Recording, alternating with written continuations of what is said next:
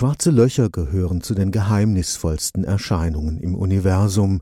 Die Schwerkraft erreicht in ihnen eine derartige Intensität, dass ganze Sternensysteme in sie hineinstürzen und für immer verschwinden können.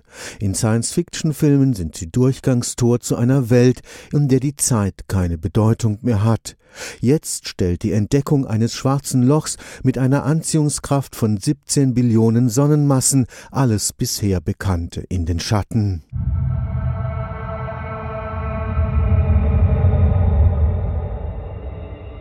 Das ist vermutlich das schwerste schwarze Loch, was wir überhaupt je gesehen haben. Muss man sich so vorstellen. Im frühen Universum war die Dichte der Materie so hoch, dass wenn ein schwarzes Loch entstanden ist, hat es genügend Futter in der Nähe und verschlingt das alles und dann kann es fett werden. Professor Wim de Boer leitet das Institut für experimentelle Kernphysik am Karlsruher Institut für Technologie.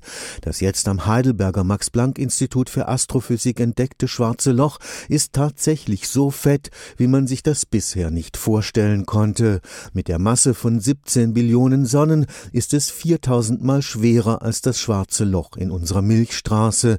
Sehen kann man beide aber nur indirekt. Man sieht meistens die Materie, die hereinfällt. Oder im Zentrum unserer Milchstraße zum Beispiel hat man das schwarze Loch entdeckt, dadurch, dass die Sterne in einem sehr kleinen Kreis sehr schnell rotieren. Und das kann man nur erklären, wenn dort sehr viel Gravitationskraft ist. Da man keine Sterne sieht, muss das wohl ein schwarzes Loch sein. Schwarze Löcher entstehen an der Stelle einer erloschenen Sonne. Kollabierte Sterne, die am Ende der Fusionsphase, wo der Brennstoff ausgegangen ist, kollabieren. Die Masse zieht sich zusammen auf einem sehr kleinen Raum, wodurch die Gravitationskraft so stark wird, dass sogar das Licht dort nicht entweichen kann. Das neu entdeckte schwarze Megaloch in der Perseus-Galaxie ist wie eine Flaschenpost aus der Anfangszeit des Universums. Es zeigt, wie wenig die Wissenschaft noch über diese geheimnisvollen Gebilde weiß. Ich hätte gerne gewusst, ob unser Universum ein schwarzes Loch ist oder nicht. Wenn man da drin wohnt, dann merkt man davon nichts. Wahrscheinlich